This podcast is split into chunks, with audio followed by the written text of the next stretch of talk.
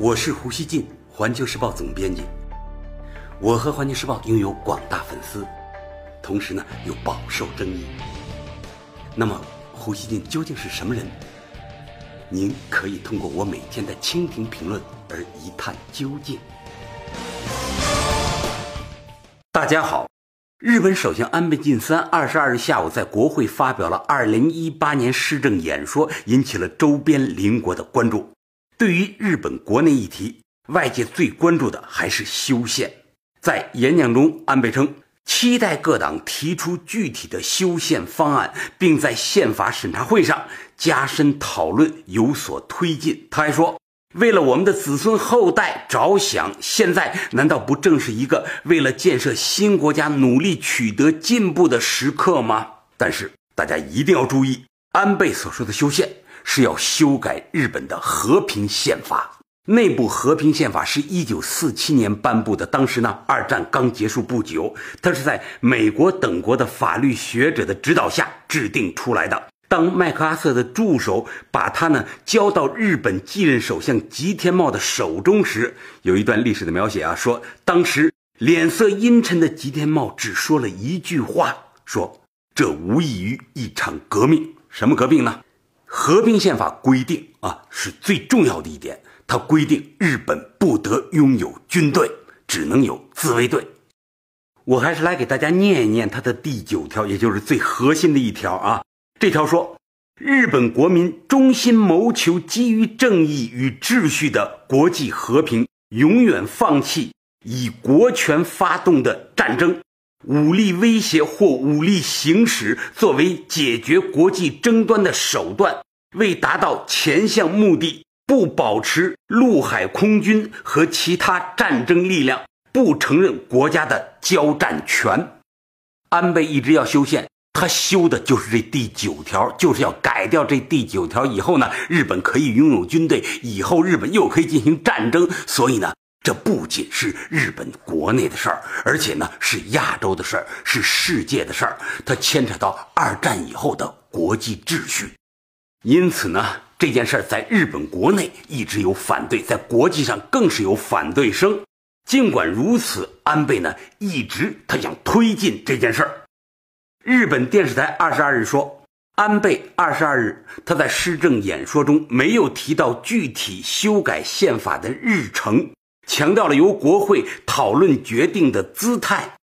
而日本时事通讯社和产经新闻等媒体则认为，修宪是安倍的夙愿。这番表态正是显示安倍推进修宪的步伐不会停滞。昨天，东京都中心下起了罕见的大雪，但是呢，当天中午仍有约六百名日本民众冒着风雪在国会附近举行集会，高呼反对安倍修改宪法第九条等口号。对于安倍要修宪的动向，马来西亚星报二十二号警告说，日本必须选择和平主义。该报评论说，东亚的二战受害者现在必须站出来。安倍想要别国承认和尊重日本为军事大国，他想拥有强大的陆军、蓝水海军、航母、直升机、潜艇和洲际弹道导弹等等。国际社会不应该鼓励日本获得与世界最富国家之一相称的上述身份。文章称，亚洲邻国都将敦促日本选民投票维持现状，维护和平与安全。大家知道，马来西亚在二战中曾被日本侵略。星报的这段话代表了所有二战受害国家的观点。在外交上，安倍呢还是最看重同美国的关系。安倍表示，外交和安全保障的核心，无论是以前还是今后，都是日美同盟。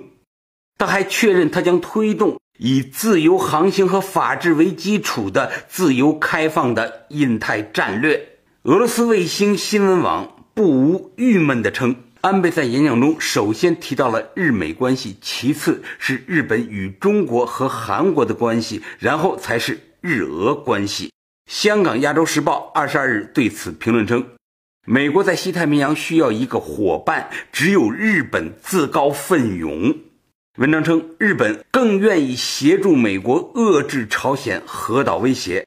即便其他地区国家认为日本这种承担更多地缘政治责任的渴望是复兴明治维新盛世，正是那个时代导致了日本军国主义扩张。在提到中国时，安倍特别表示要和中国协力。安倍称，在推进自由开放的印太战略的大方向下。日本将和中国协力，满足不断扩大的亚洲基础设施建设的需求。他没有直接提“一带一路”，但是呢，很多媒体认为他提出的满足不断增大的亚洲基础设施建设的需求，这个呢，指的是一带一路。安倍还说，日本和中国对地区的和平与繁荣负有巨大责任，是割也割不断的关系。为此，要从大局的观点出发，发展与中国安定友好的关系。他强调，今年是日中和平友好条约缔结四十周年，日本将强化各个层次的日中民间交流，并要获得飞跃。安倍还表示，要争取早日实现日中韩三国首脑会晤。在日本欢迎李克强总理，他还说。我也期待适当的时机访问中国，并早日实现习近平主席访问日本，通过加深高层之间的往来，把日中关系推进到新的阶段。在安倍施政演讲之后，日本外相河野太郎也发表了外交施政演说。他称，日中关系对于双方来说都是最为重要的双边关系之一，同时。他表示，绝不允许单方面改变东海的现状，将在日中之间协商和讨论如何将东海变成和平、协力、友好之海。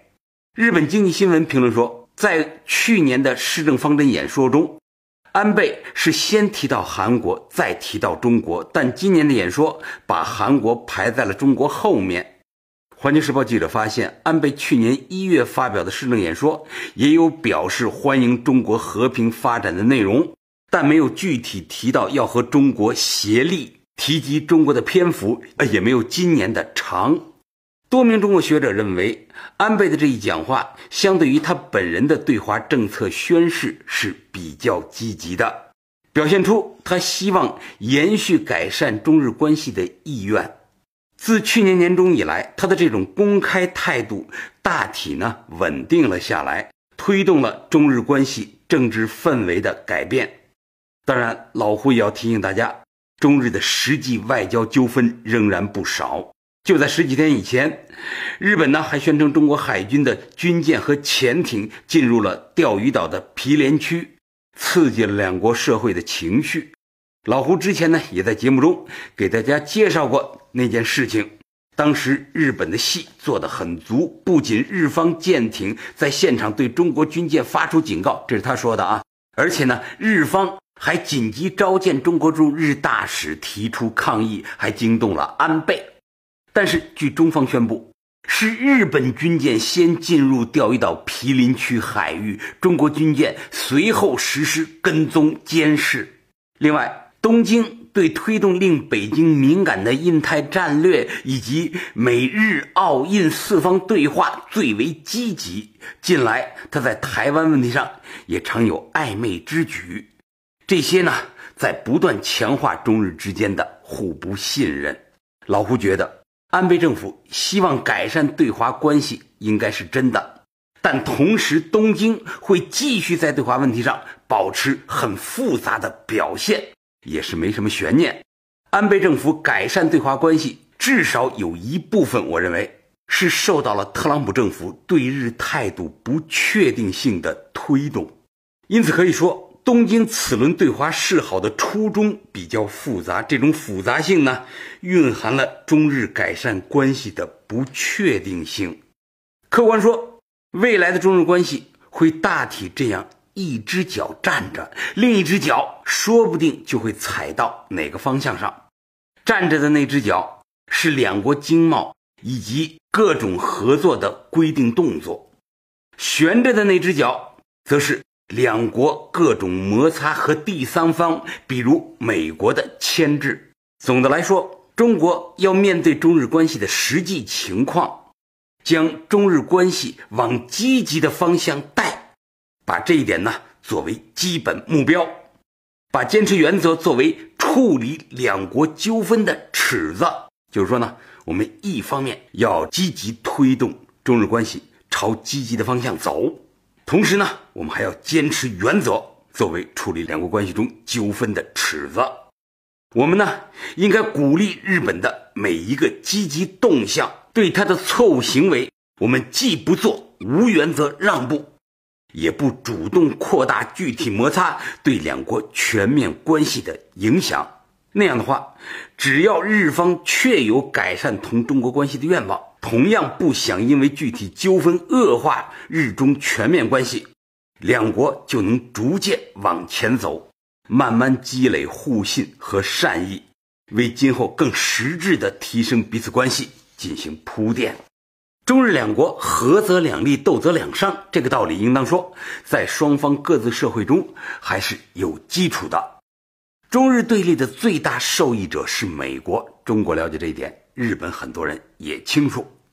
华盛顿有强化同中国战略竞争的动向。他未来更加需要日本帮他在亚洲对付中国，做他可以随意支使的忠实的盟友，这对中日两国都将构成损害。中日缓和关系，无论怎么看，我认为都符合两国的根本利益。如果北京和东京能够排除现实干扰，做到这一点。就会对双方都带来战略上的缓解，因此呢，这值得双方都来尝试。老胡觉得，实质性缓和中日关系要做到两点，最重要的啊，哪两点呢？第一，两国要坚决排除发生军事冲突的可能性，这意味着两国啊要在钓鱼岛海域及整个东海上管控好双方的分歧。第二。两国要扭转中日贸易连续六年下滑的趋势，重新推动双边经贸合作的繁荣。最后，老胡想说，二零一七年中国 GDP 已经相当于日本的三倍，两国实力对比实现了历史性逆转。双方呢，我认为都要适应这一变化。日本要真正接受中国崛起，中方呢则要调整自十九世纪末以来长期受日本欺凌的悲情心理。如果两国社会都能过这一关，就会发现中日其实真的没有重大利害冲突，两国完全可以成为共同走向未来的伙伴。感谢收听今天的火焰不烂语，咱们下期见。